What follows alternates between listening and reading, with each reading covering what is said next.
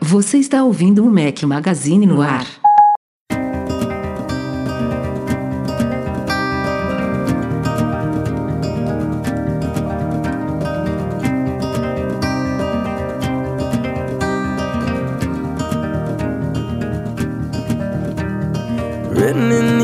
Are the stories that I can't explain. Fala galera do Mac Magazine, bem-vindos ao nosso podcast 416 ao som de One Direction para quem estiver ouvindo a edição editada pelo Eduardo Garcia. Bom dia, boa tarde, boa noite, boa madrugada a todos. Fala aqui é Rafael Fishman, mais uma vez com um companheiro inseparável, Eduardo Marques. Eu, presente. Eu, aqui, amigo, aqui só falta quando tá de férias, que é uma coisa muito rara aqui no Mac Magazine, entendeu? Que a gente tem o compromisso de trabalho com vocês e estamos aqui. Aliás, estamos aqui toda quinta-feira e toda quinta-feira às 19 horas em ponto, Rafael Fishman. Você que tava com medo aí da gente não conseguir fazer ao vivo porque atrasa aqui, atrasa lá, tirava uma onda de ser o único pontual do grupo. A gente atrasou alguma vez? A gente atrasou alguma vez? Ó, como eu disse, eu estou perplexo com essa. Ah, é. Vamos aqui mesmo, Com- toda essa quinta-feira, pontualidade 7 aqui. horas em ponto. É. E estamos com o nosso reserva oficial também, já batendo terceiro podcast aqui da, da, nova, da, da nova categoria de podcast, né? Ao vivo, com, com vídeo e tudo. Michel Duarte Correia, nosso querido Jason Statham, está de volta. Fala galera, valeu aí pelo convite mais uma vez. E no meu plano de carreira de podcaster aí, eu quero logo logo esse selo de companheiro inseparável, né? Porque se o Breno vai ser igual, cara, 3 vezes 100 já perde, vai ganhar um banco ali, hein? Você tá a caminho Tá de roubar mesmo esse, esse post aí do Tá, Breno. tá tipo o Gabigol e Pedro, não sabe quem é o oficial, quem é o reserva, quem já tá, tá tudo misturado já. Não, brincadeiras à parte, sei que é difícil aí substituir o Breno, ele traz sempre bastante conteúdo aí, mas Não, não é tentar difícil aqui não, colaborar. É, é tranquilo. É supimpa, chuchu beleza. Ó, esqueci de falar no podcast passado sobre os vídeos, muito importante pra você que está ouvindo. A galera que está acompanhando ao vivo aqui no, no nosso YouTube, eu sei que já é assinante do nosso canal, mas quem estiver ouvindo só o podcast, youtube.com.br Magazine, não só o podcast, é transmitido agora ao vivo toda quinta-feira à noite, a partir das 19 horas, em breve a partir das 18, porque o fuso vai mudar aqui para Portugal, vai ficar ruim de começar esse horário, vai aumentar para 4 horas a diferença, estamos a 3 horas a mais aqui agora, mas ainda assim, ou 18 ou 19 horas, toda quinta-feira estamos transmitindo ao vivo, e enquanto isso vão saindo os vídeos, né? Na semana passada foram dois, e tem mais dois essa semana. Fizemos um vídeo sobre a biblioteca de apps do iOS, para quem ainda tem um certo preconceito, receio de usar ela, a gente explica tudo qual é o propósito e como personalizar e como usar essa biblioteca de apps, uma das novidades do iOS 14. Segundo vídeo da semana passada, eu entrevistei o Thiago Baeta, que é o fundador do eMasters e do E-Commerce Brasil. Um papo super legal. Ficou um pouco longo, mas é porque tem muito conteúdo bacana. Eu sugiro que vocês vejam aí. Pode ser no próximo fim de semana. Não Tiago tem história, galera. Então é, tem que ser grande mesmo. Tem que ter Pô, o 40 papo foi show de minutos, bola. senão não dá pra contar toda a história dele. É, rendeu porque, Muito legal, por porque tava sinal, bom viu? mesmo. Assistiu, Muito Misha? legal pra você assistir, assistir. Fui escutando no carro e tava bem legal. Boa. E nesta semana agora saiu um unboxing é, do Grid, que é um produto que a gente falou lá no site em meados de janeiro, se eu não me engano, que é uma moldura de um iPhone 4S todo desmontado, que é super bacana. Já está exposto aqui no meu escritório, no nosso estúdio improvisado aqui do Mac Magazine. É um produto que eu achei muito legal, muito marcante, muito nostálgico. Eu mostro ele em detalhes. E hoje, ou ontem agora, já me perdi, quarta ou quinta-feira, saiu um vídeo sobre as 10 coisas que eu faço Bye. Quando eu compro um Mac novo ou quando eu faço uma instalação limpa do Mac OS, que é uma boa aí para dar um start pra galera que nunca teve um Mac ou então que ainda quer algumas dicas, né? Tem gente que, que até dá esse feedback pra gente, caramba, eu uso o Mac há tanto tempo e sempre pego uma outra coisinha nova nos seus vídeos, então é bacana ouvir isso porque mostra que a gente faz alguns conteúdos direcionados muitas vezes para leigos, para iniciantes, para novatos, mas que também servem pra galera que já tá há mais tempo por aí. Então, bastante conteúdo, tem mais vindo por aí, sempre sempre em youtube.com.br Magazine. Se não for inscrito, passa por lá, se inscreve. Se quiser ser notificado sempre que sair no, saírem novos vídeos, é só ativar o sininho lá. Essa e coisa se chata gostou de, ficar de algum isso. vídeo, compartilha aí com os amigos, familiares, pra galera também acompanhar assinar o canal para a gente bater a nossa meta aí de 100 mil inscritos ainda. Ah, eu, não, eu nem lembro quando a gente botou essa meta. A, me, a meta era do ano passado. A gente está lutando ainda é, para chegar nessa meta do ano passado. A gente, né? a gente deu um, prorrogou, prorrogou. Agora eu não lembro para quando. Se foi para o meio do ano. Gostaria é, de já, já, ter dobrado a meta, mas ainda estamos na meta original. Mas vamos lá, Enfim. vamos lá. Devagar e sempre, quando a gente chegar em 100, aí a gente pensa em 500, depois a gente pensa em 1 milhão e assim vai. Vou aproveitar e falar um negócio aqui que nessa, nessa pegada aí de sempre se renovando em termos de conteúdo, vídeo e conteúdo texto também, é, queria dar os parabéns pela linha do como fazer tal coisa. Eu tô vendo que está saindo cada vez mais matérias do como fazer tal coisa, que são matérias que ajudam muito, principalmente naquele grupo de família, galera, que ah, como é que eu faço para cadastrar alguma coisa, sei lá, na minha agenda? Como é que eu faço para usar a câmera? Então tem muito conteúdo novo lá no site que eu acho que vale a pena compartilhar lá no grupo de família para quem tem iPhone, para quem tem interesse de ter um iPhone e às vezes de repente tem medo, acha que é difícil, que não vai se adaptar. Esse conteúdo fácil, mandei muitos para os meus pais, ele, ah, como é que eu faço isso, como é que eu faço aquilo. Parabéns por essa pegada que atinge tanto pessoas mais especialistas como pessoas mais leigas que querem aprender ali a mexer.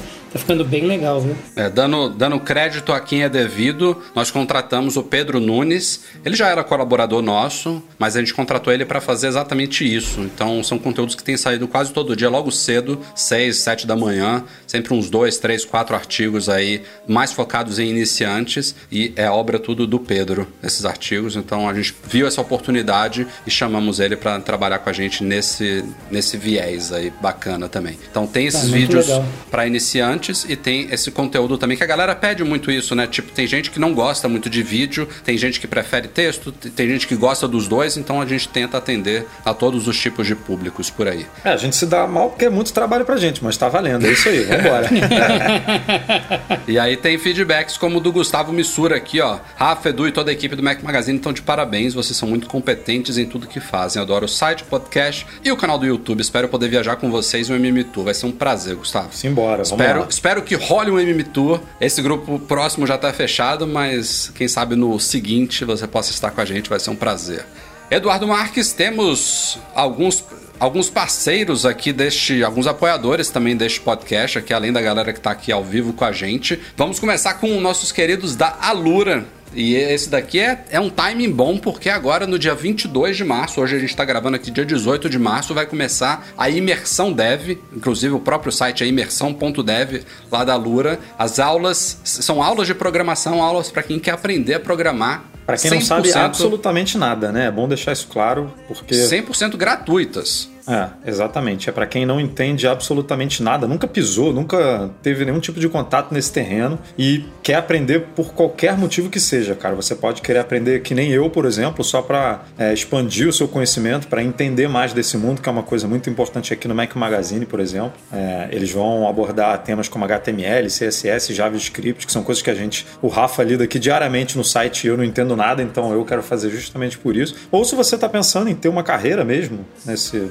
setor de tecnologia, quer, quer dar o seu primeiro passo, como o Rafa falou, é inteiramente de graça. E aí você tendo esse contato com a didática da Lura, com a qualidade da Lura, e depois você decide o que, que você faz, se você é, continua. isso que você falou agora é bacana, Edu, porque a Lura é uma parceira de longa data do Mac Magazine e teve gente, tem gente que já ouviu falar da Lura e nunca teve a oportunidade de fazer um curso deles, então agora é uma oportunidade gratuita para você conhecer isso que o Edu falou da, da didática deles, da qualidade dos cursos. Então aproveitem, aliás, Eduardo Marques, graças a Deus você se inscreveu, viu? É, porque é, me cansado de, de, vou, de, ter que ser o seu professor, tem que ser professor profissional como os da Lura aí. Tem live, se não me engano, é, agora eu não lembro o dia amanhã, já para preparar o terreno para quem for participar. E, e de novo, é de graça, totalmente de graça mesmo, as 10 aulas. O curso é completo de graça, não tem pegadinha, não tem segunda etapa, segunda fase paga. Quem se inscrever vai sair de lá programando. Obviamente não vai virar um especialista nem nada, mas vai escrever a primeira linha de código ali numa boa. Eu espero fazer isso. Então, quem quiser, vem comigo. Não só para quem tem a intenção, tem dúvida se quer programar ou não. Se tem alguém aqui que está nos escutando, quer gestionar gestor de equipe, que quer ter um pouco mais de conhecimento, até para sentir um pouco na pele o que seus desenvolvedores sentem. Quando ele fala, pô, esse negócio é difícil, aí você tem uma leve noção do que é isso, dá para assim, entender um pouco, né? Pisar um pouco ali no, no dia a dia, saber como é que o programador, que, que ele, quando ele fala que é difícil, por que, que é difícil, até pra você ter um pouco mais dessa empatia com eles, recomendo inclusive para gestores fazer essa, essa imersão. Acho que vale super a pena. É isso aí. Então, mais uma vez, obrigado a Lura aí pelo apoio e bom curso para vocês, porque no próximo podcast já vai estar rolando as aulas. Começa no dia 22 de março. E antes da gente ir pra pauta, já temos um superchat aqui do Robério Toffolo, ou Tofolo. O Ru finalmente consegui pegar a gravação ao vivo. Excelente conteúdo, pessoal. Grande abraço do Canadá. Mais um espalhado aí pelo mundo. Obrigado, Robério. Valeu. Seja bem-vindo. Muito obrigado. Ó, o Lennon tá falando aqui que não viu o vídeo lá das 10 coisas que fazer é, quando pega um Mac, mas ainda assim assistiu. Excelente como sempre. Obrigado, não viu Lennon. o vídeo não, rapaz, não tem Mac. Ou é? Como é que...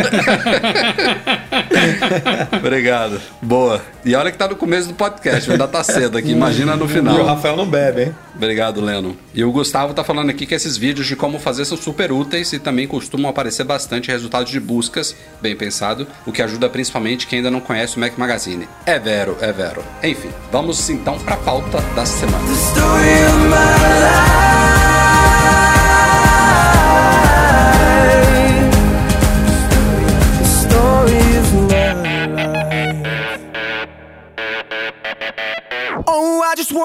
Não tem muitos podcasts, talvez uma ou duas edições passadas, falamos aqui da morte do iMac Pro, que era uma morte prevista, né? Já estava meio que na, na linha do tempo desse iMac Pro, desde a introdução dele. A Apple deixou claro que era um tapa-buraco ali, até que saísse o novo Mac Pro, depois daquela transição do Mac cilindro preto para o novo Mac Torre agora, é, ralador de queijo de volta, né? É, Mac Torre eu nunca tinha escutado, primeira vez. e aí, Mac Torre. a Parece um Apple- sanduíche novo, né? É, Mac Torre, teclado e comendo mouse. McDonald's Aquele, demais, aquele viu? que mata a fome do Rafael, né? Só o Mac Torre mesmo. pra- Pô, adoraria ter um aqui pra matar minha se fome. satisfazer. O senhor quer com combo, que acompanha teclado e mouse? Enfim. Ele já, já tava no, no Ele não foi atualizado desde 2017 e a Apple matou agora em 2021. Beleza, iMac, iMac Pro fora. Ah, o que ela matou agora foi uma certa surpresa. Por um, por um aspecto, foi uma certa surpresa. Por outro, a gente agora vendo que ele, que ele que o HomePod, já falando aqui, foi o HomePod, que ele está saindo de linha, confirma rumores de que era um produto que não estava fazendo tanto sucesso assim. E há uma série de motivos. Mas eu colocaria dois motivos como principais no caso da história do HomePod. Primeiro, preço. Mais uma vez a Apple chutou para o high-end, não que não existam alto-falantes mais caros do que o HomePod, lembrando que ele chegou ao mercado americano custando 350 dólares e um tempo depois caiu para 300, mas ainda a 300 é caro para um alto-falantezinho relativamente portátil. Pô, a gente pagou 350, Inteligente. cara, quando comprou isso? Jesus. 700, né? Porque eu tenho dois. Eu, eu- não sei se eu me arrependo ou se deixa quieto. Enfim, é, ainda 300 dólares é caro. Existem produtos bem mais caros, mas existem várias ofertas no mercado. Não vou colocar aqui tão boas quanto, mas equivalentes, custando metade do preço, um terço do preço. Então, o preço era um grande problema do HomePod, e aí eu já começo a pensar um pouco em AirPods Max, que inclusive Michel Duarte Correia está usando aqui para nos ouvir. Não, o cara É, sei lá qual é o fez três, futuro quatro filmes no. É. ano passado, só com o cachê de dois minutos de um filme ali, ele já, já pagou isso aí. E o segundo grande motivo que eu, que eu ap- aponto para o fracasso do HomePod começa com S e acaba com Siri. Siri não definitivamente tem muito feijão para comer. Vocês veem inclusive que o HomePod não conseguiu nesse período de vida dele nem sequer chegar ao Brasil ou Portugal, porque a, a Apple não adaptou a Siri do HomePod para todos os lugares onde ela já existe a Siri, porque é um produto que não é que ele só pode ser controlado pela Siri, mas ele é primordialmente controlado pela Siri, então ela tem que funcionar super bem e ela tem que entender múltiplos idiomas, porque você está pedindo para tocar uma música, um bando, um artista internacional, então ela tem que combinar os seus, a sua fala no seu idioma primário e interpretar outros eh, idiomas no meio da frase, que é uma coisa que até hoje ela não faz muito bem. Então, eu diria que esses dois não são os únicos fatores, mas esses dois foram talvez os principais fatores para o fim do HomePod. O que vocês acham? Olha, eu tenho. Eu já tô com os dois, tá? Tanto o mini quanto o grande. Eu também tinha. Eu tenho quatro, quatro HomePods do grande. A grande diferença que eu senti na época, quando eu peguei ele, que me empolgou pegar mais um par, foi ele me escutar. Independente do volume que ele tá, ele me escutar. Mas fora isso, é o que o Rafa falou. É a deficiência do. Basicamente, ele é um ligador e desligador de outros dispositivos que eu tenho em casa. Casa. Eu gostaria de fazer muito mais coisas com a Siri, mas. Que você tem que falar inglês. Que eu tenho que falar inglês, é, fato. É, você- já, você- já, no- já virou. Isso, No Mac, Já virou no isso iPhone, no iPad, você pode interagir com a Siri falando português e no HomePod você precisa necessariamente falar inglês. É aqui para E- virar a chave, é, eu acabo preferindo falar com o iPhone mesmo. E o que me surpreende é isso, porque eu tive a, tenho o Alexa, tive o do, do Google, tive e, e tinha o HomePod. Ele é o único que me escuta independente do volume que esteja o som, ou o som de fora, ou ela mesmo tocando alguma coisa. Isso na hora me chamou a atenção. E ela tem um tremendo potencial e simplesmente congelou no tempo. Ela congelou. Mas, cara, o, hard, o hardware do HomePod é muito bom. Ele é bonitinho. muito bom, ele é a muito qualidade bom. de som dele é top. E a qualidade Animal. de captação de som também dos microfones. São vários microfones ali naquele negócio 360. Tem a questão espacial dele sentir o local onde você tá colocando. É muito bom. Eu pretendia, quando eu vim para Portugal, eu pretendia comprar para minha sala um home theater. Algum sisteminha 7.1 ali para colocar na, te- na televisão da sala. E, cara, eu sei que não é a mesma coisa. Não é um sistema 7.1, definitivamente não é. Mas os dois HomePods emparelhados com a Apple TV na minha sala estão suficientes para mim. Agora, Rafa, eu, adoro. acho que o grande problema é preço, porque a Siri é a mesma Siri que está no HomePod Mini, né? Exato. E o HomePod Mini aparentemente está com um desempenho melhor de vendas, né? Porque a Apple disse, ela em alguma matéria ela disse que o lançamento É um pra eu não três, sei né, se Edu? foi, eu não sei exatamente se foi a palavra surpreendeu, enfim, mas que parece que está vendendo de acordo ali com o esperado, talvez um pouco mais, talvez um pouco menos, mas está ali na, na faixa provável faixa de previsão da empresa. O HomePod, a gente viu, a gente acompanhou aí essa semana, que tem gente que. Aquilo que a gente falou do iMac Pro, né? A Apple fala que vai descontinuar o produto, não oferece promoção nem nada, simplesmente bota o aviso lá no site de que vou vender pelo mesmo preço que eu tô vendendo enquanto durarem os estoques, e aí realmente uma galera corre para comprar. E em dois casos, eu acho, a mesma pessoa comprou dois HomePods é, nos Estados Unidos, provavelmente. E os dois HomePods fazem parte do estoque inicial do produto, porque ele, ele abriu o produto e viu que vinha ainda com o iOS, sei lá qual, qual versão. Vou, vou Acho que é aqui. 11 ponto É. alguma coisa, viu? Que, obviamente, a Apple instalou essa versão no, no HomePod quando ele na primeira leva ali de estoque. Então a Apple ainda está vendendo é, o produto que ela fabricou há, sei lá quantos anos, tem três anos que ela, que ela lançou, três ou quatro anos, se eu não me engano. Então, assim, não, não vende, sabe? E mostra que a Apple tem um problema sério, apesar dela ter lançado o iPod, né? Que foi. bom, não- preciso explicar aqui que o iPad, o iPod basicamente, depois do iMac, né, ressuscitou a empresa, fez a empresa virar, foi o primeiro passo ali, o primeiro grande passo para a empresa virar o que ela é hoje, sem dúvida.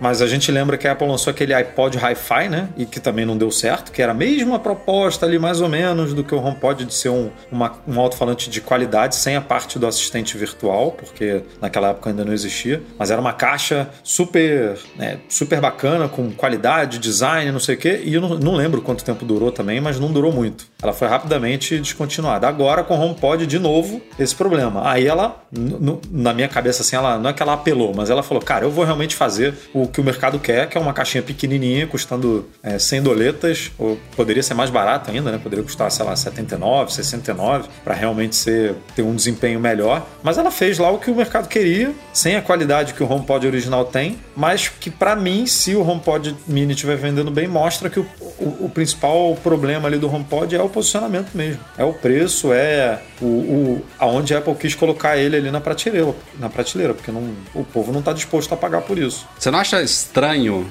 ao menos neste momento, a Apple tem em linha um produto mini de um produto que não existe mais? Só, eu não só me prendo aos se a nomes, inten- né? É, só se a intenção for ele continuar mini porque vem outra coisa, né? Assim, não vi, eu não vi rumor, não vi falar nada. Mas aí ela não falava, eu acho, isso. sabe? Ela É, simplesmente ela esperava, deixava o deixava lá, é, É, mas fa- aí vai- fazia aí- uma aí- promoção por debaixo do pano assim, falava, ó, Best Buy, ou sei lá quem, ou Amazon, toma aqui, dissolve isso aqui a, a 200 dólares. O Mac Pro de 2013 ficou à venda até saiu novo. Eles já tinham falado dois anos antes, estamos trabalhando no novo, mas o negócio estava lá à venda, aquele cilindro lá. Tiraram de linha, tiraram de linha. Não... E eu volto a falar o que eu citei na introdução aqui. Me deixa com medo do futuro dos AirPods Max, porque os AirPods Max é quase como a mesma proposta do HomePod em formato de headphone, com a diferença que não tem o, o aspecto Siri. Aconteceu uma coisa com os AirPods Max que não aconteceram com o HomePod, que é...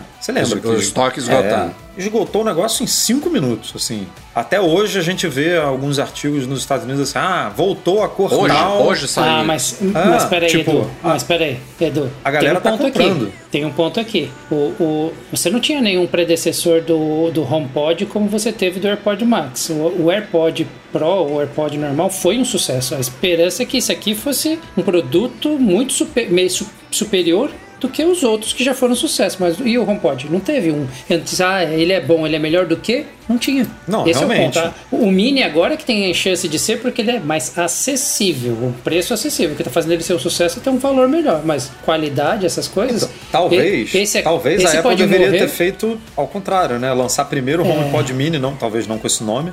Lançava como HomePod, uma coisa E que nem os AirPods, uma coisa Max. pequenininha, mais barata, mais portátil, não sei o que. E aí depois lança um high-end com qualidade. Ó, você gostou do HomePod Mini? Do, do HomePod? Então toma aqui um HomePod Pro, que tem em vez de três alto-falantes, tem dez alto-falantes, tem não sei quantos subwoofer, não sei quantos não sei que, quando não sei o que lá. E aí já está estabelecido. É, de novo, é estratégia, né? A gente não. é, parece que está descontinuando porque não vendeu. Agora, poderia ser diferente. A gente fala que a gente acha que eles são os. Né, os executivos sabem tudo lá, mas assim, a gente já. Não estou falando da gente aqui do Mac Magazine, a gente público. Já Uhum. apontou alguns erros, né? Algum, algum, algumas estratégias nos lançamentos. O, o mais recente que a gente comentou foi o Pro Display XDR, né? A coisa do stand, que poderia ter comunicado de outra forma, poderia ter vendido. Ah, se, aí se você quiser, você adiciona aqui o stand, portanto. Enfim, tem, tem estratégias ali que parece que a Apple tá. No, no negócio do carregador também, que a gente. Todo mundo falando que agiria de outra forma, não, não faria da- do mesmo jeito que ela fez. Então, tem, um- me parece que tem um problema de estratégia ali em lançamento de produto. É, o Miguel Rodrigues está falando aqui que tem dois HomePods mini, comprou no aniversário, adorou. O som estéreo é muito bom para um quarto. Tenho conectado com a Apple TV e também tem a vantagem de passar despercebido na mobília. E Concordo. a- isso é outra coisa curiosa. Eu falei primeiro aqui do nome, mas o HomePod mini ele não tem um recurso que tem no HomePod grande, que é aquele emparelhamento modo Home Theater com a Apple TV e suporte a Dolby Atmos, se eu não me engano. Que é uma coisa que eu acho que a Apple vai ter que adicionar, né? Porque já não fazia Não sentido tem. antes. O suporte a, a? LR, eu acho que. Tem, LR é- tem. Não, Porque você consegue fazer o aqui. emparelhamento estéreo dele, mas ele não. É uma coisa meio simples, tá? Você consegue dar a saída da Apple TV para um par estéreo HomePod Mini. Mas recentemente, no- acho que foi no iOS 14, HomePod iOS 14, enfim, a Apple habilitou um recurso que ela chama de Home Theater, que permite que você defina um par de HomePods Ah, como o alto-falante padrão da Apple TV. E isso Ah, não verdade. funciona hoje com o HomePod Mini. Você tem que selecionar ele manualmente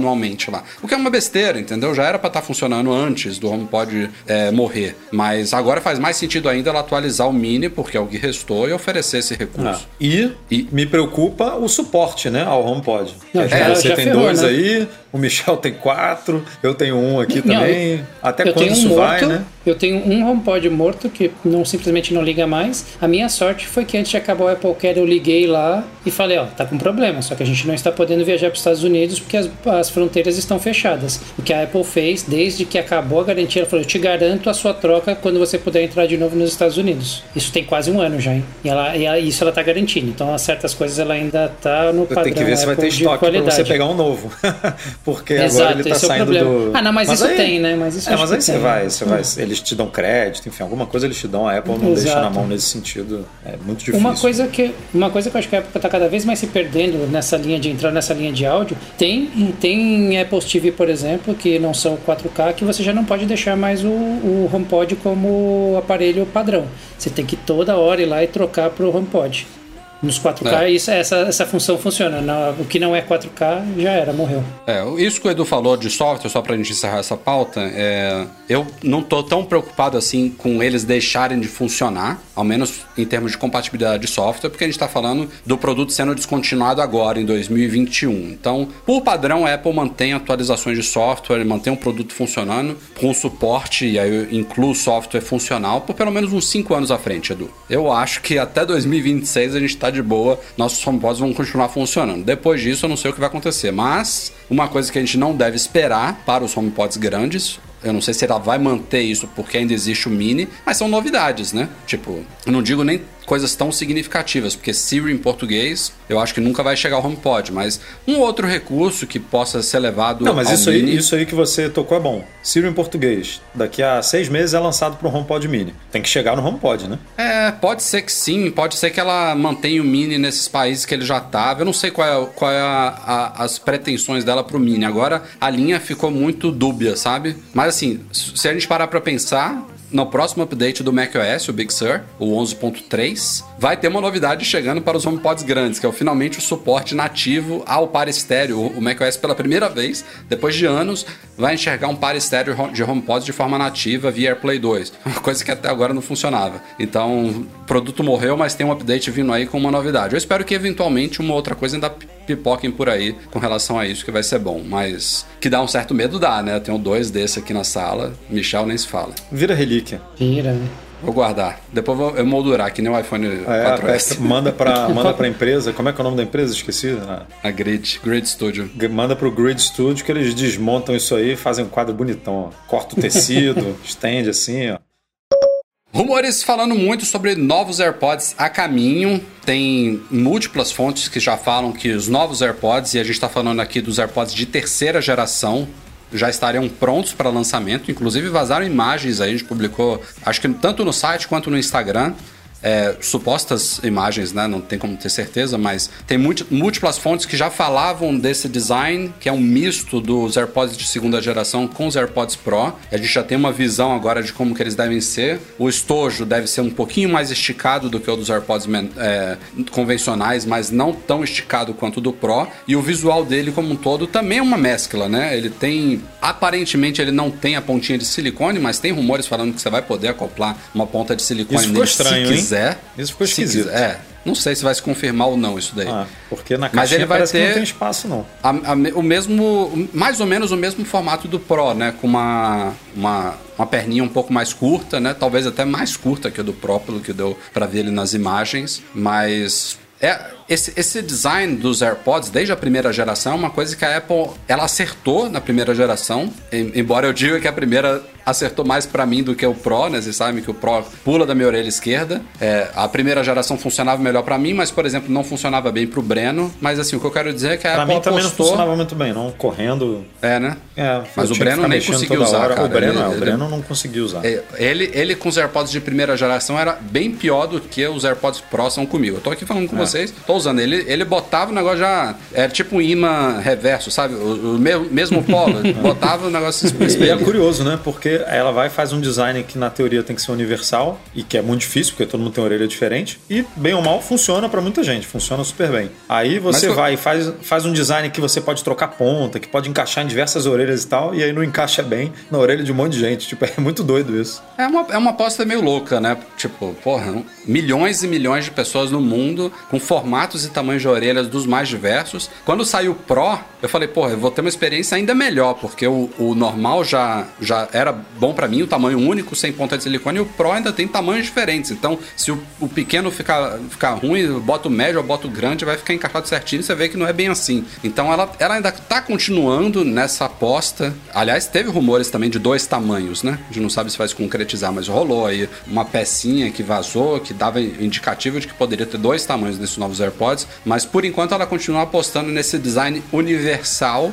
mas que inevitavelmente não vai funcionar para um grupo de pessoas. Então temos que ver aí se esse novo formato que por fora é igual, mas sempre tem mudanças ali, às vezes é uma, uma- um pouquinho mais bojudinho, um pouquinho mais inclinado e tal, que pode melhorar um pouco a ergo- ergonomia, mas é, eu sempre acho assim, vai melhorar para uns, vai piorar para outros. É, ma- mas tem um ponto importante aí que a gente comentou no site, que é o- hum, no primeiro momento que surgiu esse rumor, a gente imaginou que seria uma transição natural de produto, né? Vem de terceira geração ou de segunda geração sai de linha, que é, que é o normal, até porque você tem uma linha é, hoje em dia, né?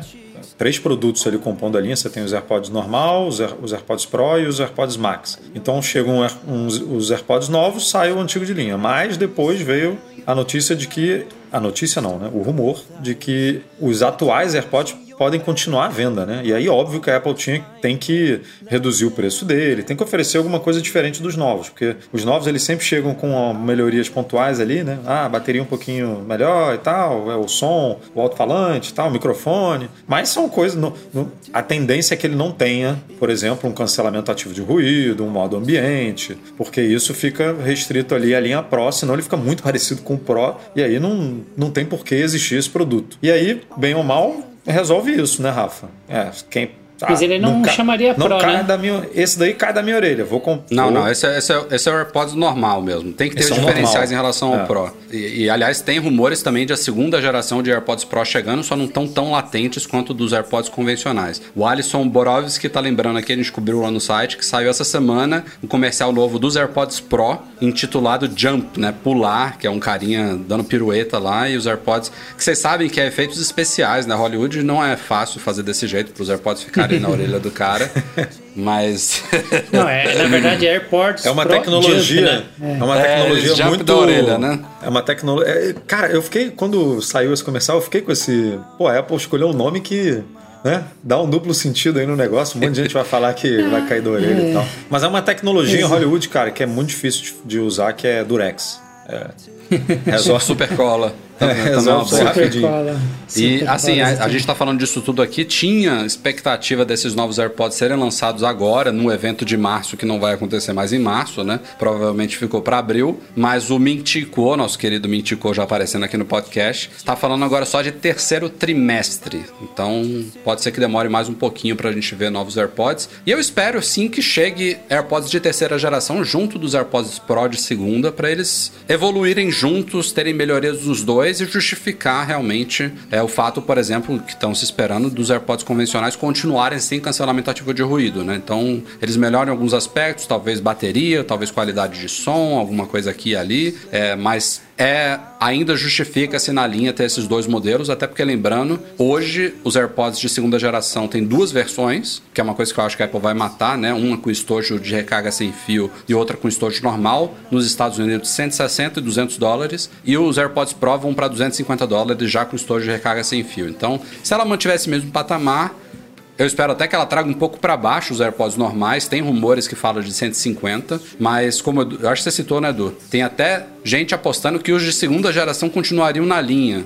Então ela manteria o de Não. terceiro, o de segunda e o Pro. E aí o de segunda provavelmente cairia de preço, ocupando um patamar que ele não, que a Apple não ocupa ainda hoje com os AirPods, que eu não acho que é uma má ideia, tá? Se ela for, se ela conseguir reduzir bem o preço, vamos, vamos chutar aqui, manter os AirPods de segunda geração por 130 dólares. Já am- amplia um pouco o alcance deles, são fones bacanas e eu acho que justificaria, mas rumores, né? Nada Eu confirmado acho ainda. que, levando em consideração é, a, a fase que a gente está, pandemia, sem uma previsão ainda de volta, se a Apple lança, relançasse os produtos dela só com uma bateria maior, já venderia muito, porque hoje está todo mundo trabalhando, assim, uma boa parcela das pessoas está trabalhando de casa. Uma das vantagens que eu vi nesse daqui é bateria. Passo o dia inteiro, não preciso ficar me preocupando em ter que trocar no meio de uma reunião, deu pau. Tanto que eu tô aqui, ó, eu fico com, quando eu tava com, só com o AirPod Pro, ficava com esse aqui, eu numa emergência espetava ali enquanto deixava carregar. Mas não pegaria esse se tivesse um AirPods com Eu acho 8 que ela, ela, se possível, ela poderia. Claro, a autonomia de bateria é muito bom, mas ela tinha que resolver possivelmente a maior crítica em relação aos AirPods, que que é o fato dele ser descartável. Ela tinha que ter algum programa, alguma coisa. Assim, tornar a bateria substituível ali num dispositivo tão miniaturizado é complicado. Mas ela tinha que ter uma forma ali, pô, ó, seu, seu, seus AirPods já até saíram da garantia, mas você paga um preço aqui relativamente acessível e a gente faz a troca se ela vai trocar a bateria ou se ela vai trocar os AirPods, assim, pouco me importa. Mas isso tá prejudicando muito a imagem do produto, sabe? O pessoal sabe que é legal, que é prático, que é bacana, que é portátil, que dura bacana, que in- integra-se super bem ao ecossistema, mas você gastar 150, 200, 250 dólares num produto que, a depender do seu uso, com um ano e meio, às vezes dois anos, para algumas pessoas já vi com um ano e pouco, ele já começa a praticamente não durar nada, isso aí é muito ruim. Quem tá vendo aí na, quem tá vendo aí no ao vivo, aqui, aqui falta a mão, o outro tá ali com a ajuda. Ó como é que fica, um que deu pau, outro que deu pau. Aí esse aqui é o meu Tudo que ainda tá preto, funcionando. cara. Tá- Também, Ah, não, isso é é- outra é, coisa, né? Que a Apple tem que capinha. fazer. Uma capinha, uma Isso é- capinha. mas É, isso é outra coisa que a capinha. Apple tem que fazer, né? Pelo amor de Deus. Já fez com os AirPods Max, É um cinza espacial, Já- né? Ia ficar bonito demais. um preto mesmo. Aqui em casa né? eu ponho a os- capinha meio pra diferenciar o meu e da Ju, que a gente deixa carregando próximo, aí pelo menos cada um pega o seu ali mais rápido, né? não precisa ficar vendo qual que é o meu, qual que é o seu. Mas isso da bateria realmente é é uma questão aí que ela precisa. Até na comunicação, né? Do lançamento do produto. Porque ela, é. ela precisa. Ela não vai fazer isso nunca, mas ela precisava abordar esse tema. Porque é isso que a galera fala, pô, vou investir uma grana aqui pra ele durar um ano e meio, dois anos, acabou. A galera, tá, a galera tá sendo mais otimista, eu fui mais realista. O Diogo falando aqui, ó, AirPods 2 por 100 dólares seria sensacional. O J-Rock deveria custar 100 euros no máximo. Eu também acho, seria sensacional. Só tô ajustando as expectativas aqui, conhecendo a Apple. Duvido que ela despencaria assim de 160 para 100, mas vamos torcer, né?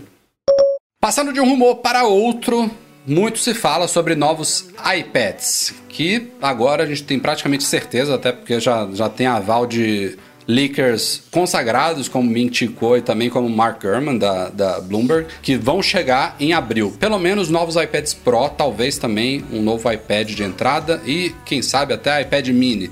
Ou a Apple vai atualizar a linha toda de vez, ou talvez esse momento seja realmente só dos iPads Pro. Mas muita coisa que se fala é, primeiro, esse deve ser um dos primeiros produtos da Apple a adotar uma tela mini LED, que ainda é uma tela LCD, só que com LEDs mini, como o nome já diz. Então ela tende a receber alguns benefícios ali que aproximam um pouco mais de telas OLED, né? Com um contraste um pouco melhor ali, com é, uma distribuição melhor das luzes e das cores na tela. Então isso vai ser uma, uma novidade bacana. Porém, Estão dizendo que essa novidade vai chegar, isso é coisa típica de Apple e que eu odeio, cara.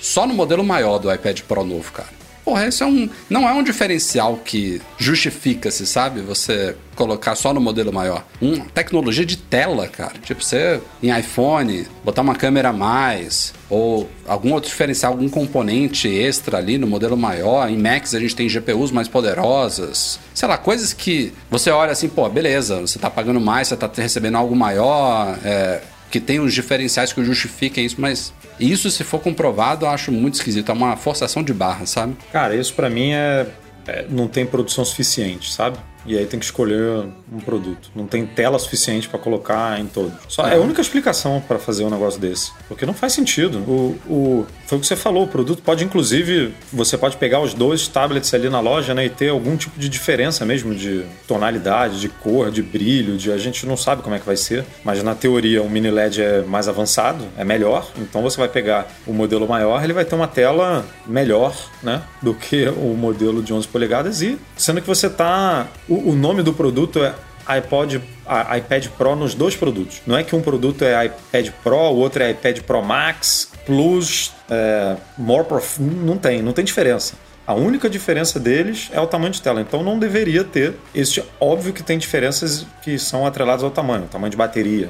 Isso não tem por que ser igual, né? Óbvio, não- faz o menor sentido. Mas você tem quatro microfones estéreo, você tem uma entrada USB-C, você tem ah, uma câmera FaceTime, a câmera traseira é exatamente igual, tudo é igual, tudo. Não tem por que a tela ser diferente, não faz o menor sentido. Mas É, a Apple e faz, é o tipo de coisa que a Apple faz. Ou às vezes seria pra só, só testar uma, uma. começar numa escala menor, né? Até porque não tem não é produto que tem saído. Sim, melhorou bem as vendas, mas não é um produto que sai como iPhone, né? Pra testar a nova fabricação e colocar nesses novos produtos. Depois fazer uma migração total. Mas é como o Edu falou, ela, ela faz esse tipo de coisa. Às vezes lança um negócio que é melhor no produto inferior. A gente já teve aí Touch ID em iPad teoricamente menor, né? Não tem que não, coisas que não tem no Pro. Então ela tá meio que. Vamos testando. A hora que É. eu juntar o Frankenstein aqui e virar uma coisa boa só, a gente segue. Uma- um, um salto significativo que vai ter dos AirPods, dos iPads Pro atuais em relação aos novos, provavelmente é o chip. Lembrando que da geração 2018 para a geração 2020, a Apple manteve o chip da geração A12, que era o A12X, e passou para o A12Z, que simplesmente ganhou um núcleo extra de GPU. Foi uma diferença bem pequena para os iPads Pro de 2020.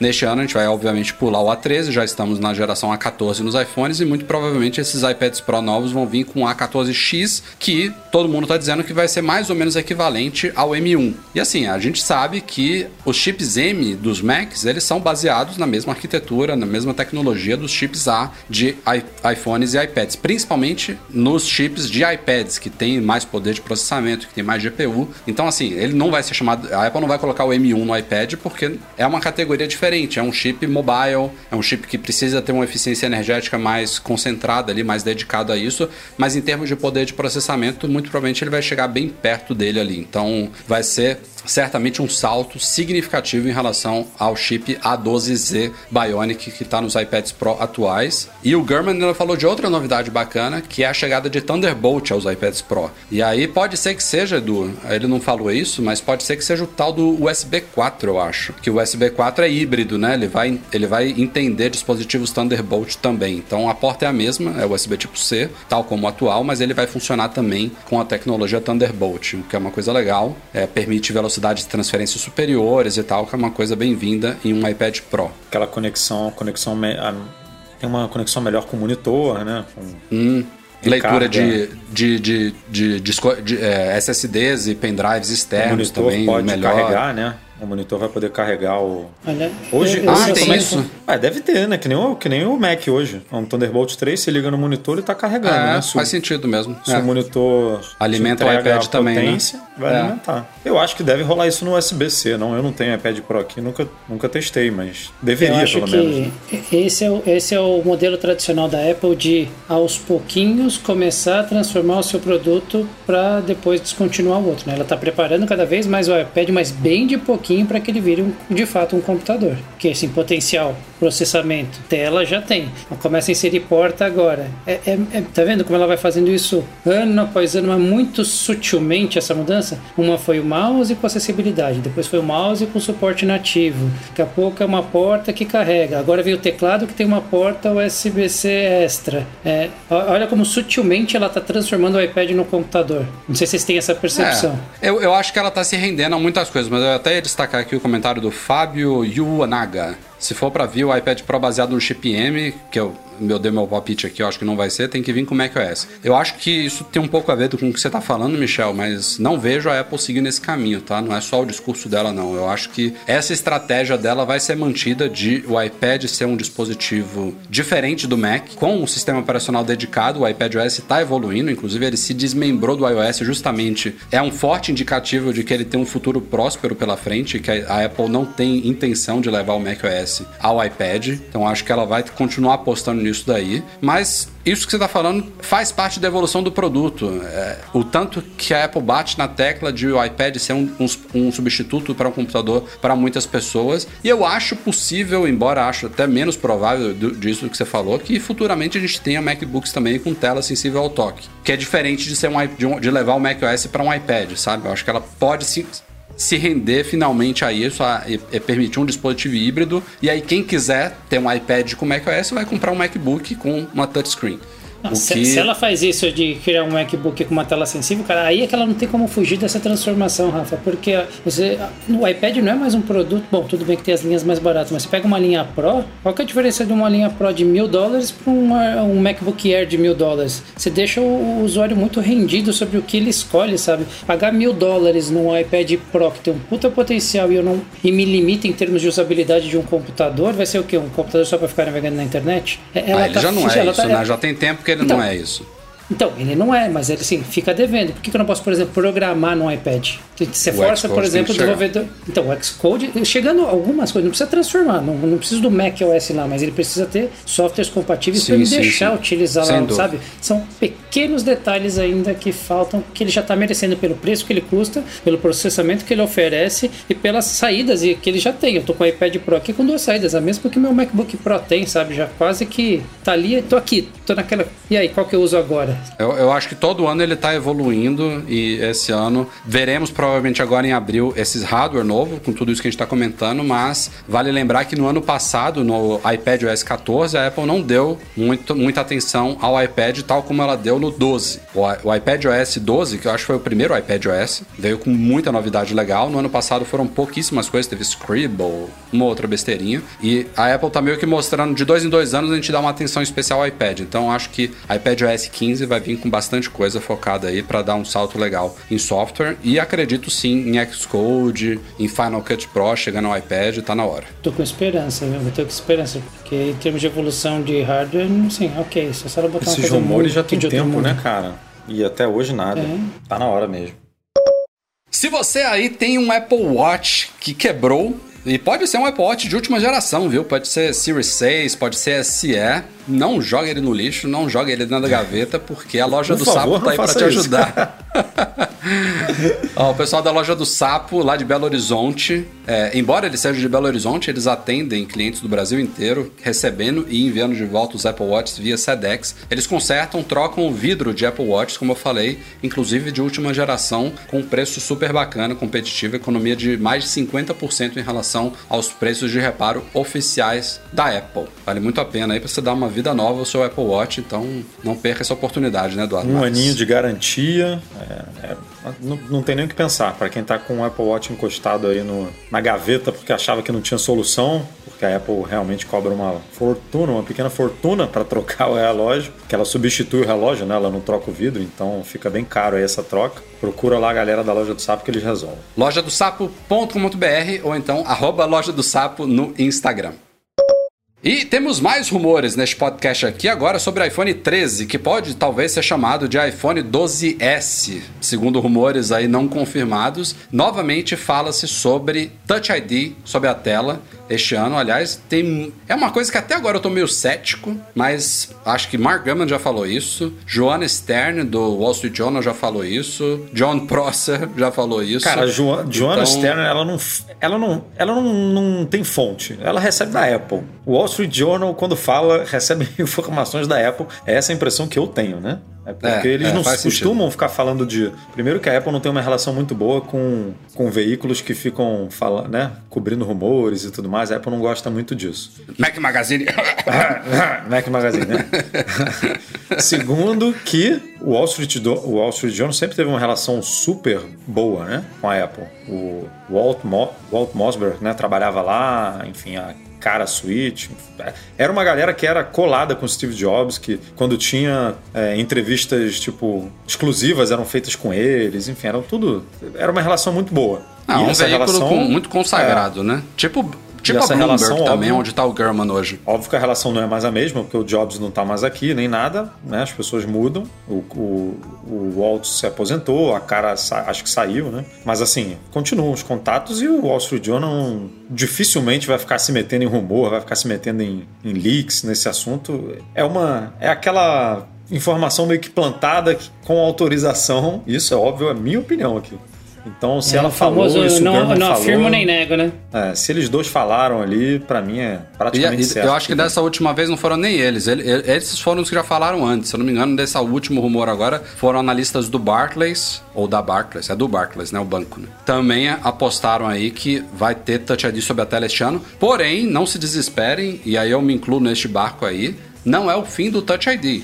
Ou do, do Face ID, desculpa. Não Do é o fim do ID. Face ID. E é, é a, é a melhor coisa que eu, que eu já falo, já tem dois anos aqui. Pô, eu adoraria, já falei isso várias vezes aqui, que o Touch ID voltasse para os momentos em que ele funciona melhor do que o Face ID, porque nenhum dos dois é perfeito. Mas já falei aqui, vou repetir mais uma vez para quem está chegando agora, que se fosse para escolher entre um e outro, eu iria de Face ID. Sei que tem pessoas que iriam de Touch ID, mas nada melhor do que a gente ter o melhor dos dois mundos em um iPhone só, de preferência ali com uma tecnologia sob a tela, bem avançada aí, bem rápida, e aí a coisa vai funcionar maravilhosamente bem. Lembrando outra coisa, que está chegando muito em breve aí, que é o iOS 14.5 e o WatchOS 7.4, que para quem tem um Apple Watch vai facilitar também o desbloqueio de iPhones quando a gente estiver usando uma máscara, usando o Apple Watch como método de desbloqueio do iPhone. Mas assim, futuramente. Mas eu tô se... esperançoso para testar isso aí, cara. Eu tô curioso. Esse negócio, eu não sou de baixar beta, quase quase baixei para poder testar. O Rafa também não é de baixar, porque senão já tinha, já tinha feito um vídeo aí, mas o nosso vídeo vai ser não, logo, logo sobre sai. isso. Então, eu tô muito curioso para testar para ver se isso funciona bem mesmo. Vai ser ótimo. Pô, ainda mais aqui no Brasil, que a gente vai ter que usar máscara por muito tempo, muito tempo. Então, mas assim, isso que jeito. eu falei agora aqui, é, não é uma coisa que foi cravada por nenhum desses dessas fontes boas. Se o Touch ID vai ser sobre a tela, eu acho que é o mais provável, mas não, não me surpreenderia totalmente se ela fizesse como o iPad Air e botasse no botão liga e desliga. Ah, é. Não sei não. A gente tá vendo muita é, patente é, da Apple em tá Touch ID né? sobre a tela, né? Eu acho que é o mais provável, mas Assim, eu acho que a galera que quer o Touch ID de volta não ficaria hiper decepcionada se ele tivesse no botão liga e desliga, entendeu? Acho Uma que pergunta, funcionaria né? também. Alguma desses que. Algum desse. Esse iPad foi desmontado, provavelmente, né? Vocês viram se ele ocupa muito espaço? Chegaram... Eu acho que não, cara. Cara, gente... Nunca é, me lembro. Então, eu acho que dá pra brincar com isso aí, viu? É. Obviamente, se viesse sobre a tela seria muito mais legal, mas imagina quanto é que agora não vai ser pra trocar um vidro dessa brincadeira. Aí não tem como não comprar com o Apple Care, né? É. Assim, no ano passado, que a gente já estava em pandemia, não tinha tempo de, de Apple, vamos dizer mas assim. Mas já tinha rumor, né? Já tinha rumor. Já tinha rumor, mas assim, tem, tem gente que acha, por exemplo, ah, a pandemia começou, estourou em fevereiro, março, abril. Que um iPhone lançado em setembro, ela poderia ter corrido para resolver isso. Ela não, não teria tempo. Em, set, em, em fevereiro, março, abril, o projeto já estava pronto, já estava em fase de prototipagem final. Para este ano já é um pouco mais plausível, se é que não estava isso já decidido, cravado, ah, os iPhones de 2021 vão ter a volta do Touch ID. Pode ser que a pandemia tenha acelerado e priorizado a volta deles. Aí eu não sei se o Touch ID sob a tela já está redondinho, com todas essas patentes e vazamentos, ou se ela facilitaria a coisa, porque eu acho que é muito mais viável tecnicamente, fácil e rápido para ela colocar ele no botão liga e desliga, tal como ela já fez com o iPad Air, entendeu? É muito mais tranquilo. A outra tecnologia está aí já, já tem um tempo, já tem anos, já está em vários Androids, já evoluiu, mas é um pouquinho mais complexa, né? Quem, quem sou eu para ensinar alguma coisa para Apple, né? Mas acho que uma coisa que nunca foi falada é uma possibilidade de uma, como se fosse uma lente olho de peixe, mas estando dentro, né, da, da tela, porque aí o Face ID funcionaria de qualquer ângulo possível ali da. Hum. Imagina? É, isso... tá, tá na horizontal, ele funcionaria, porque tá te vendo de certa forma, mas acho que isso deve impactar Esse negócio demais do ângulo é o que mais de... me, é o que mais incomoda mesmo, né? É, Senão isso é uma coisa que eu acho que vai de... acontecer também, né? O Face ID deve melhorar, além da chegada do, do Touch ID. Esse note menor e tal, pode ser que tenha alguma evolução nele aí, de preferência um ângulo maior, que vai ser bem-vindo.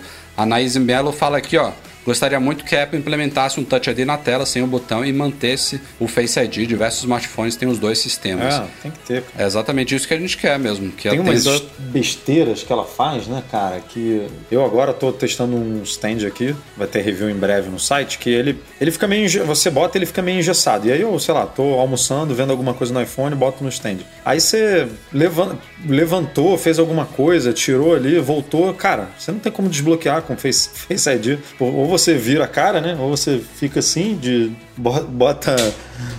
muda o ângulo do é rosto. É ridículo isso, né? Ou cara? você tem que digitar a senha ali com a tela também virada. Tipo, cara, você já.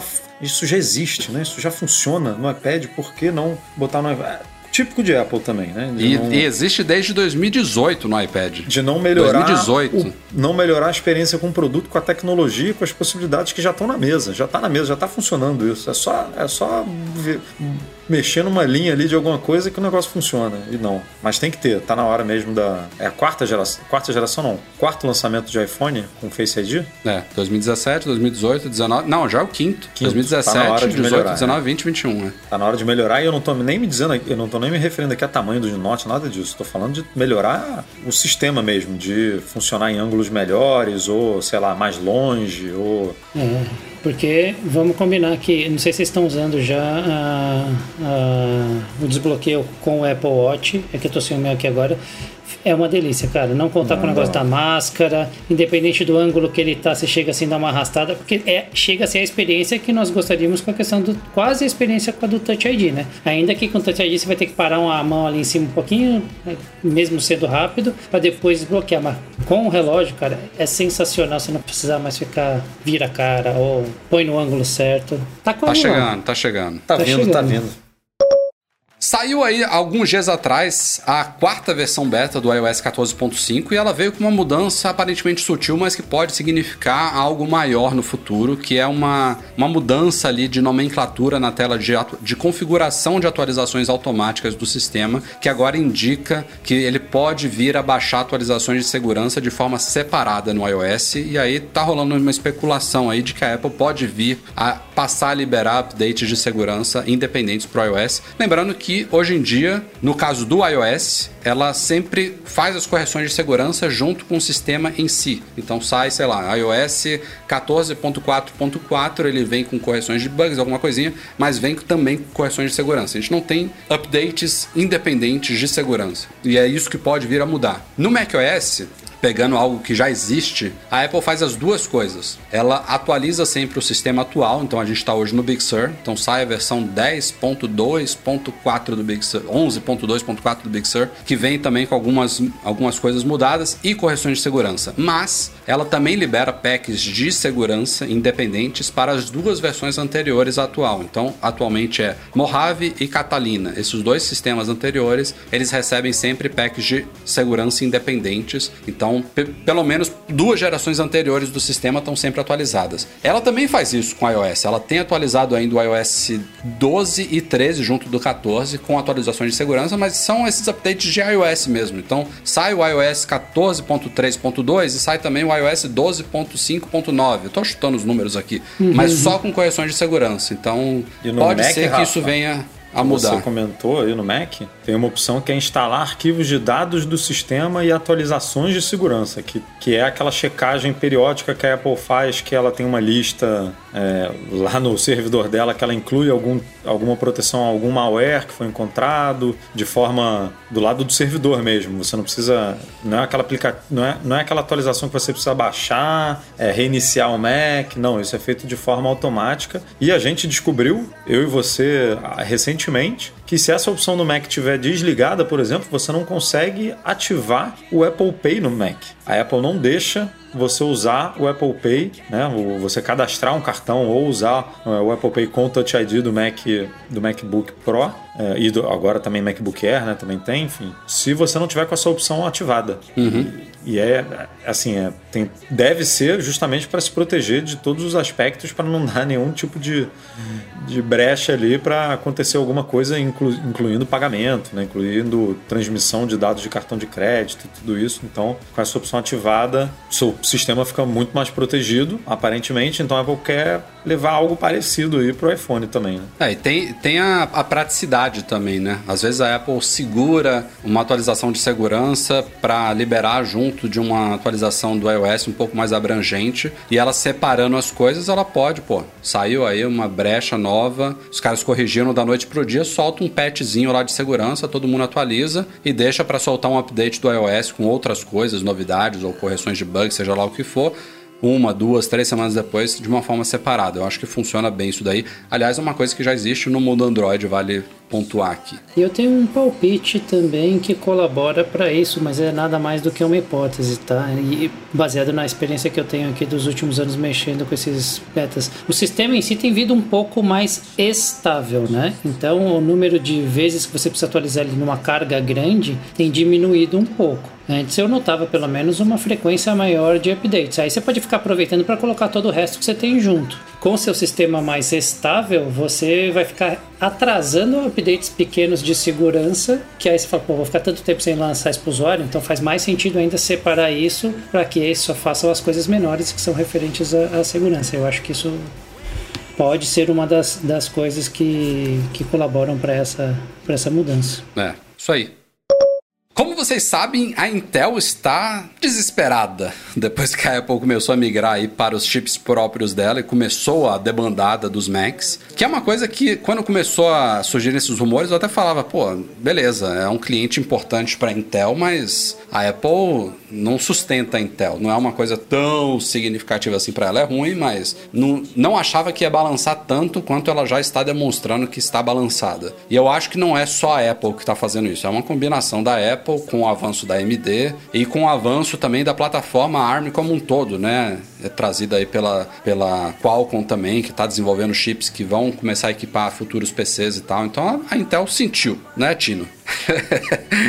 é, e agora ela começou. Ela já tinha soltado umas brincadeirinhas no Twitter algumas semanas atrás. A gente chegou a comentar aqui no podcast. E nesta semana agora ela iniciou uma campanha publicitária pesada que não tá assim tão bem pensado assim, mas assim, os caras estão apostando alto porque eles contrataram ninguém menos que Justin Long, que é um ator que já esteve em alguns filmes aí de Hollywood, não é dos, da, do top tier de Hollywood, mas assim, é conhecidinho. Mas ele é muito famoso por outro motivo, pela campanha publicitária Get a Mac da Apple dos anos 2000. Ele interpretava o Mac na campanha da Apple, que tinha ele e o John Hodgman, que voltou inclusive recentemente numa keynote da Apple fazendo uma brincadeira como PC. O, John, o Justin Long era o Mac e a Intel resolveu pagar o que ele, o que ele cobrou para reviver um pouco disso. É, é uma clara alusão a campanha Mac, porque ele começa os comerciais falando da mesma forma que ele falava nos comerciais da Apple, Hello, I'm a... Só que em vez de ele falar Mac, ele fala eu sou, eu sou apenas o Justin. E a campanha gira em torno disso. Ah, eu sou um usuário comum aqui, tipo, não estou sendo pago pela Intel, sei lá quantos milhões para falar, falar isso daqui. Não estou sendo Mas pago fazendo, pouco. É, fazendo múltiplos ataques aí aos Macs, entre eles ao fato de Macs necessitarem de dongles, aos fatos de Macs não terem touchscreen ou de não serem tão bons para jogos ou, ou, simplesmente serem inexistentes em jogos, tal como PCs, é, de não terem duas telas como um, um, Asus lá. Aliás, essa versão, quem prestar atenção, tá muito mal feita porque o computador foi colocado meio que via computação gráfica ali na mão do Justin. Tem um pedaço do computador que tá por cima do dedo dele, tá horrível. A galera não, não perdoa, mas enfim. A campanha como um todo, assim, teve um ou outro que eu achei ok, legal, mas nem se equipara ao nível de qualidade e do tom bacana de humor, de ironia da campanha Garamec, mas assim, é um esforço da Intel. Eles inclusive colocaram hoje no ar também uma página no site deles comparando PCs com Macs com chip M1 é, e, e, assim mostra eu acho que a palavra que eu usei no começo dessa pauta é a, é a melhor possível mostra um certo desespero né por parte da Intel assim que eles declararam, né? Eu acho que não sei se foi um CEO ou se foi outro representante da Intel, mas há alguns meses atrás falaram ah, que o, o M1 não preocupava eles e tal, deram uma declaração padrão, mas agora estão tá, mostrando que não é bem assim, né? É, mas deve fazer uma certa falta no budget ali, né, Rafa? Assim, pode não ser a maior parcela, mas ninguém quer perder um cliente como a Apple ali, que, cara, é, é uma boa parcela, vamos, vamos combinar, velho.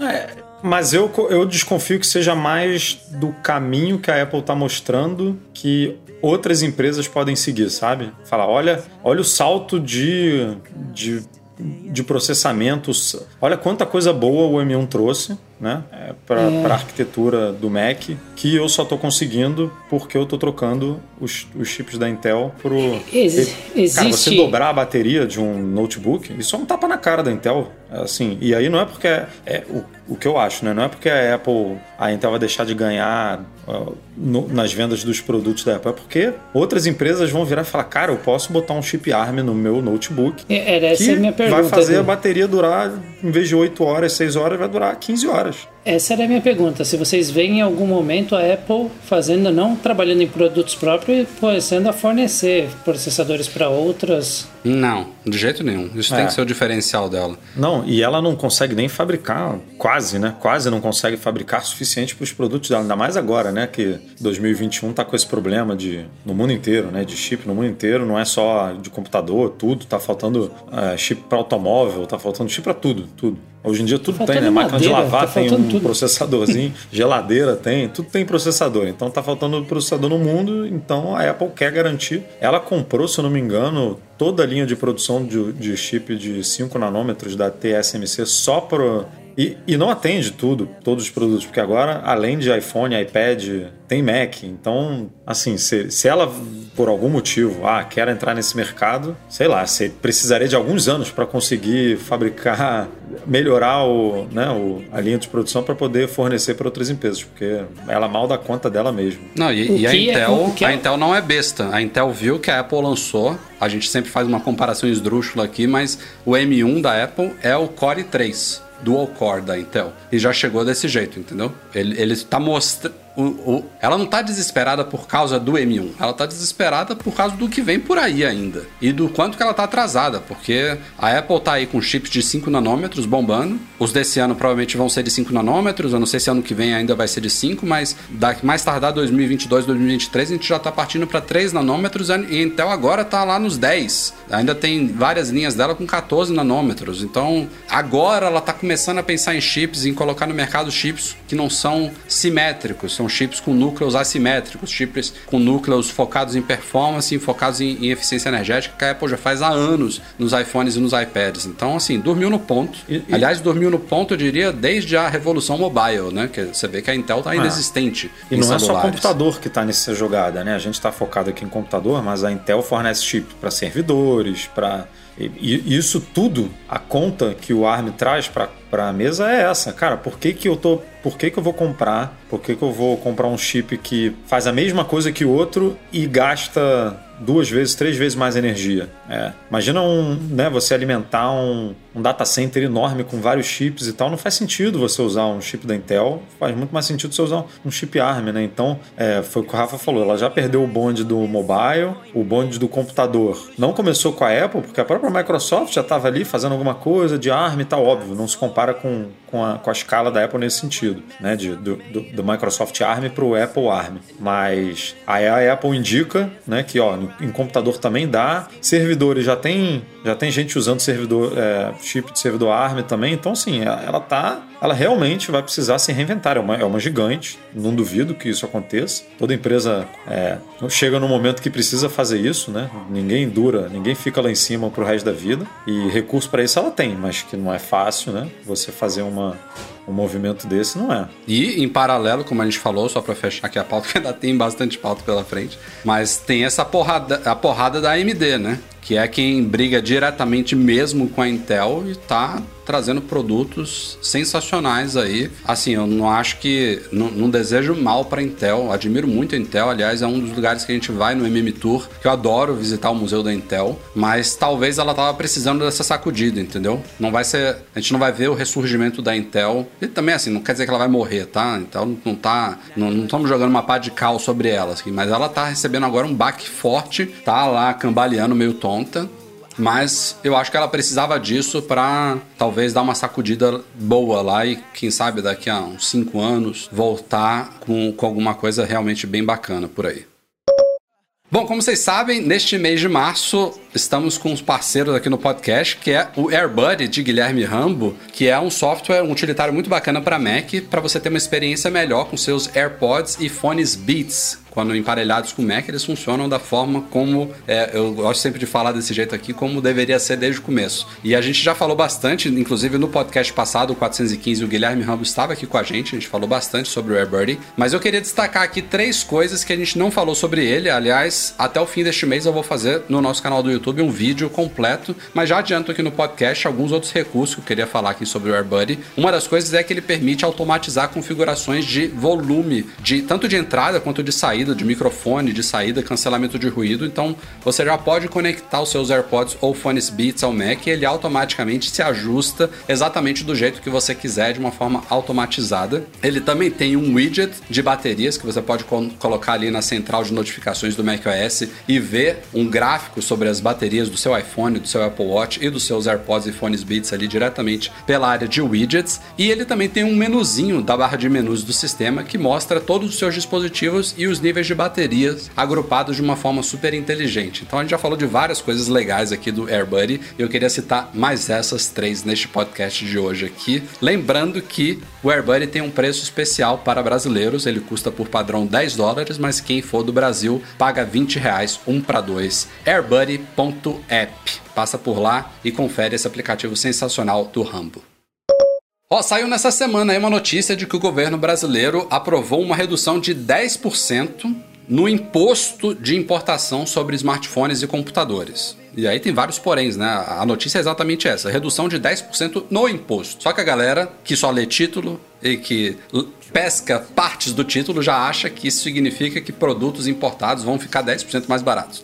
É assim que a galera interpreta hoje em dia. O Twitter é assim. Galera, 10% vai ser reduzido em imposto. 10% sobre o percentual de imposto de importação, que é um dos vários impostos que incidem no momento que você importa um produto e você revende no território nacional. Então, tem, Edu, você fez a matéria, tem impostos, por exemplo, que vão sair de 16% para 14,4%. É isso aí, chutou certinho. 16 para 14,4, tem imposto que vai sair de 2 para 0, tem imposto que vai cair. É, é, é, mais ou menos nessa média aí. Vai mudar 1%, 2%, ou seja, não deve mexer muito né, na, na precificação de produtos Apple no Brasil, especialmente no momento em que de um dia para o outro o dólar varia absurdamente, né? A gente um dia tá 5,40, uma semana depois tá 5,60, aí cai de novo para 5,38, aí sobe para 5,72. Olha, então, é... eu, eu não sei o que, que vai acontecer. O, uma coisa que a gente sabe é que a Apple não reajusta preços de produtos no Brasil de forma muito rápida, ela faz isso uma vez, no máximo duas vezes por ano, então não é uma redução dessa, nem uma disparada ou uma despencada de dólar que vai fazer ela reajustar preço de imediato, isso é feito em momentos específicos durante o ano, mas essa é uma redução realmente assim, bem-vinda por um lado, mas ao mesmo tempo um tanto insignificante. Eu acho que, como você falou, a variação cambial pesa mais que, que que isso. E, é, nem é pauta muito da gente aqui, mas vale citar já que a gente está nisso, foi aprovada também essa semana um aumento da taxa Selic de 2 para 2,75%, que eu acho que pode trazer o dólar um pouco para baixo. Eu estou torcendo muito para isso, porque se o dólar cair um pouquinho, vamos dizer que daqui a alguns meses ele se aproxime de novo a 5 reais. Vamos rezar, né? É bizarro a gente imaginar que estamos rezando pro dólar voltar a 5. Torcer para ficar 5. É. Mas assim, eu quero muito que aconteça isso porque a gente tem muitos leitores do Mac Magazine que acompanham o site desde que o dólar só sobe e eles acham que a Apple só sobe os preços. E a gente tem posts, né, de muitos anos atrás que mostram que não é bem assim. Então, eu tô torcendo, independente dessa redução de imposto aí, para o dólar cair um pouquinho e as próximas reduções, as pró os próximos reajustes de preço de, de Apple no Brasil serem negativos, né? Mais positivos para o consumidor, que sejam, sejam para baixo. Estamos precisando disso. Mas só se você contar com essa, só se você contar realmente com essa redução do, do dólar, porque senão não vai refrescar em nada porque para ela né, não tá. Apesar que deve ter aumentado o número de vendas de iPhone e outros produtos por conta da falta de condições das pessoas viajarem, né? Então, hum. qualquer reduçãozinha é bem-vinda se vier. É, enfim, tá aí a notícia da semana. Ó, oh, rolou aí um TikTok essa semana, viralizou na verdade, porque ele foi postado originalmente em meados de dezembro por uma que se identificou como ex-empregada de uma Apple Store chamada Tanica ou Tanica. E ele traz uma curiosidade que a gente meio que já sabe na prática, mas esse foi, foi bacana esse TikTok aí, porque ela fala, ela revela um segredo, entre aspas, de política de atendimento da Apple. Ela cita que é, nos treinamentos lá das Apple Stores isso era chamado de Surprise and Delight, ou seja, surpreenda e encante o cliente quando ele tiver uma atitude positiva, quando ele for simpático, quando ele tiver for bem educado, for uma, uma pessoa bacana. É, eles tinham, é, eles tinham não, isso é uma política que está em vigor, mas eles têm uma orientação de, claro que não é para fazer isso toda hora, eles têm que identificar e ter um feeling dos momentos em que isso se aplica, mas eles têm direito, os genios, os atendentes de lojas, de é, abrirem exceções para clientes, por exemplo, que tenham produtos que já estejam fora da garantia ou que por acaso sofreram algum problema que não é coberto pela garantia, ou até que fossem atendidos normalmente, mas seriam cobrados e eles não cobrem. Então, a gente já viu isso acontecendo na prática. Ela falou nesse TikTok de uma forma bem explícita que eles têm essa orientação. Olha, se, se o cliente mostrar ser merecedor disso, vocês podem abrir a sessão e fazer coberturas é, que, por padrão, não seriam cobertas ou que seriam cobradas e não cobrar. E da mesma forma, ela cita que se o cara for rude, for grosso, for escroto, eles vão atender, provavelmente vão resolver o problema dele, mas vão cobrar. É, isso, isso aí, não, não por informações internas, mas por experiências em loja, tá? Isso eu já vi acontecer diversas vezes. Inclusive, uma das situações era um cliente sendo muito grosseiro com o atendente, aquele famoso sabe tudo, se fosse lá fora teriam feito para mim. Isso aqui na loja da, do Morumbi, inclusive, em que eu até falei pro, até perguntei pra atendente, você tá bem? Porque eu vi que o cara foi super grosso com você, né? Um atendente X. Ele falou, cara, aqui a gente pode fazer quase tudo, que a gente tem direito de fazer quase tudo tudo. A gente tem toda a autonomia, mas realmente com esse tipo de postura, não tem como ficar abrindo exceção, né? Ele realmente distrata. E isso é um cuidado. Galera, quem for na loja da Apple, não fica muito nesse. Não vai cair. Não pensa que uma Apple, uma loja qualquer, que você fala, se fosse lá fora, teriam feito para mim. Eles recebem os treinamentos vindo de fora. É um treinamento padronizado. Não adianta você tentar chegar lá porque você é um cara viajado, porque você vê a roda do mundo e falar que teria um atendimento diferente. Eu sou suspeito para falar porque eu costumo ter um atendimento muito melhor nas lojas aqui do Brasil do que lá fora, tá? Dado o tanto de gente que chega lá tentando dar uma despertinho, jeitinho brasileiro, é, o telefone caiu na água e fala que não aconteceu nada, tal. Tem um monte de situação que a gente, por natureza, por cultura, sei lá o que que é, e eles ainda são super simpáticos, tentam resolver, às vezes abre exceção, vão ver se tem um programa de qualidade. Então, cara, é, é isso. Seja gentil que provavelmente você vai conseguir e, alguma cara, coisa. Esse negócio, essa recomendação serve para qualquer coisa na vida, né? Não é porque a Apple tem essa política, né? Seja gentil. Isso aí né? a Apple pegou da Disney, né? A Disney Exato. tem esse, até, até, esse... Alguém comentou na, aqui, acho, inclusive. Acho que na né? Disney, na Disney é até mais. É o Magical Moment da Disney. Na Disney é até é mais. mais é. é mais é mais exponenciado isso, porque na Disney você pode estar com uma cara de bunda lá, sei lá, ter perdido o passaporte e os caras, é, todo mundo feliz, tudo 100% perfeito, não sei o quê. A orientação lá é: se você tiver com o mínimo de problema, sei lá, qualquer coisa na sua casa, nem venha trabalhar, ou então fique escondido, não saia, não. Você só pode estar se expondo para os visitantes da Disney 100% positivo e feliz. É, é, às vezes chega. É, é, é bacana, você sente esse, essa, essa energia positiva, mas às vezes dá uma impressão de artificialidade de, de, de, ser forçado em alguns, alguns momentos. Mas assim, é bom, né? Que seja forçado positivo, né? Melhor do que Ainda assim, vai naquela que a gente já comentou em alguns podcasts e em artigos que acho que fui eu mesmo que escrevi, mas a gente já comentou isso aqui em alguns podcasts. Se você não teve uma boa experiência, e obviamente não foi grosseiro nem nada, com uma pessoa, sai, vai dar uma volta, toma um café, volta num outro período que provavelmente você pode ser atendido por uma outra pessoa que teve essa, talvez, essa percepção que o outro não teve esse feeling, que pode acontecer coisas, atendimentos completamente diferentes, tá? É... O Garabi falou que um amigo dele trabalhou na Apple Morumbi e disse exatamente a mesma coisa sobre sobre essa política? É, a política é, é tratada. Os primeiros, se eu não me engano, se não me falha a memória, posso estar enganado quanto a isso, mas os primeiros acho que foram treinados fora, inclusive. É, é universal essa, essa política deles.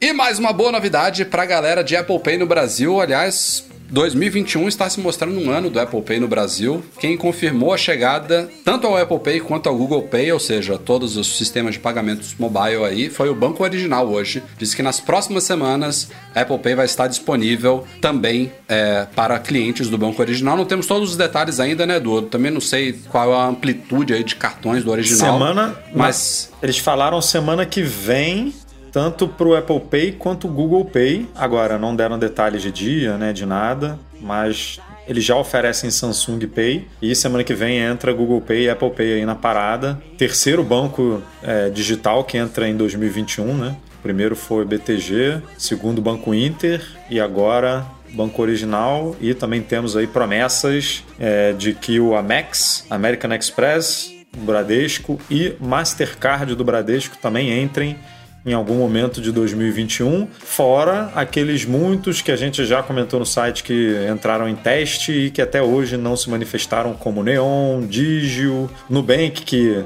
fez aquela pegadinha lá, né, no, também, no final de 2020 e não, ele entrou em teste, o aquele é Whoop, Whoop, né? Agora eu não sei como é que é o nome é, do cartão do, do de crédito, é Whoop Cicred, eu acho, mas também entrou e saiu, foram removidos os cartões que foram cadastrados. É, então temos aí no mínimo, no mínimo, pelo menos prometido, os três que já, os dois que já se confirmaram, mais três que devem entrar. Fora os outros que estão em testes aí, que também devem entrar. Então, 2020 foi um ano muito tá bom, bom, né? XP, é, Nomad, um monte de. A gente comunicou lá no site um monte, no, Ourocard, né? Que expandiu também. E 2021 aí promete também ser um ano bom. Então, quanto mais melhor. Mas tem que chegar no Nubank, né? Tem que chegar no Nubank. E no Santander, que são os líderes de, de reclamações aí. Tá na hora. Vamos torcer que sim, mas tá positivo. Acho que vamos, vamos continuar tendo novidades constantes. Alguma coisa parece ter acontecido do final do ano passado para cá, porque não sei se a Apple flexibilizou pandemia, um cara. Será que na pandemia a Apple Pandem deu uma flexibilizada? É, pandemia. Eu acho que não é uma questão da Apple flexibilizar as coisas. Eu acho que por conta da pandemia as pessoas começam a dar preferência aos cartões que hum. têm versões digitais. Ou seja, uma quem não tem outra, sai né? perdendo. É, isso é minha, essa é a minha hipótese, na verdade. É, 2020 então, é foi o ano que o pagamento digital passou o pagamento físico, né? É, foi o primeiro ano, ó, por, cada, por causa da pandemia, obviamente. Deu um empurrão muito grande. Aqui em Portugal tem vários lugares que tem panfletos que estimulam as pessoas de preferências a sistemas de pagamentos contactless, sabe? Tipo, campanhas a, a, a, favor disso. Claro que não é a favor de Apple Pay, mas tá dentro, né? Enfim. É, um, sem, sem, sem toque, né? Sem contato. Eu já trabalhei em, em, em middlewares de cartão. É absurdo quando acontece algum problema em uma operadora, assim, de, por exemplo, um, vou chutar aqui, um, não que ela seja mais ou menos, tá? Vou dar um exemplo qualquer. Mastercard ficou fora por dois segundos, dois segundos, sei lá, um, um pico ali no sistema, como automaticamente Visa faz assim, ou ao contrário, tá? Qualquer uma dessas duas bandeiras. Mas é absurda a mudança. Imagina agora que você está cada vez menos querendo ter contato com coisas, ter que digitar alguma coisa em maquininha, porque tá, tem gente com medo, tem gente apavorada e acertadamente. Eu, eu acredito mais nessa hipótese, que muita gente estava deixando de ter transações nos cartões que não são oferecidos por essas bandeiras. Faz sentido, faz sentido.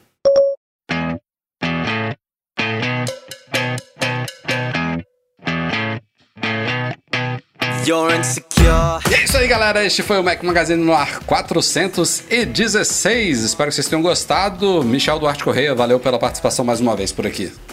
Valeu pessoal pelo convite, sabe que chamando, adoro participar aqui. Esse modelo novo está cada vez mais interessante, essa interação com, com o público aqui, te acaba se divertindo mais, tem um feedback em tempo real. E valeu pessoal, obrigado. E de novo, entra lá, assina, compartilha, indica um amigo. Se todo mundo tiver que indicar um amigo, a gente já chega bem próximo ali de, de bater essa meta, hein? Isso aí. Eduardo Marques, faz o favor de arrumar uma conexão decente.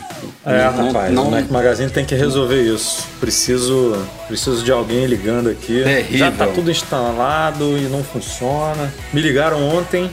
Já, isso é interessante, né? Me ligaram para oferecer a fibra. Aí eu falei, maravilha, já está disponível, né? Aí ele, me confirma o CEP, por favor, e o endereço. Eu confirmei ele. Mas não está disponível ainda não. Eu falei, porra, meu amigo, você me liga e o negócio não está disponível ainda? Como é que funciona isso? Ele, não, não, daqui a, daqui a alguns dias, daqui a pouco vai estar tá disponível e aí vai ser uma belezura. Mas não depende de mim, depende de serviços no Rio de Janeiro, que todo mundo sabe que não é uma maravilha, né? Mas uma hora vai. Boa. Nosso podcast é um oferecimento dos patrões Platinum Fixtech, a melhor assistência técnica especializada em placa lógica de Macs, goimports.com.br, Macs a preços justos no Brasil e Icaiu, a solução completa para consertar, proteger, comprar ou vender o seu produto Apple. Grande abraço e obrigado a todos que nos apoiam mensalmente no Patreon e no Catarse, especialmente nossos patrões Ouro, Alain Ribeiro Leitão, Cristiano Melo Gamba, Enio Feitosa, Fábio Gonçalves, Henrique Veloso, Lucas Garibe, Luciano Flair, Pedro Cobatini, Ricardo Custer, Sérgio Bergamini, Thiago Demiciano, Victor Ramos e Wendel Bellarmino. Grande abraço também para Eduardo Garcia, que faz a edição desse nosso podcast semanalmente para vocês. Obrigado a todos pela audiência e até semana que vem. Tchau, tchau. Valeu.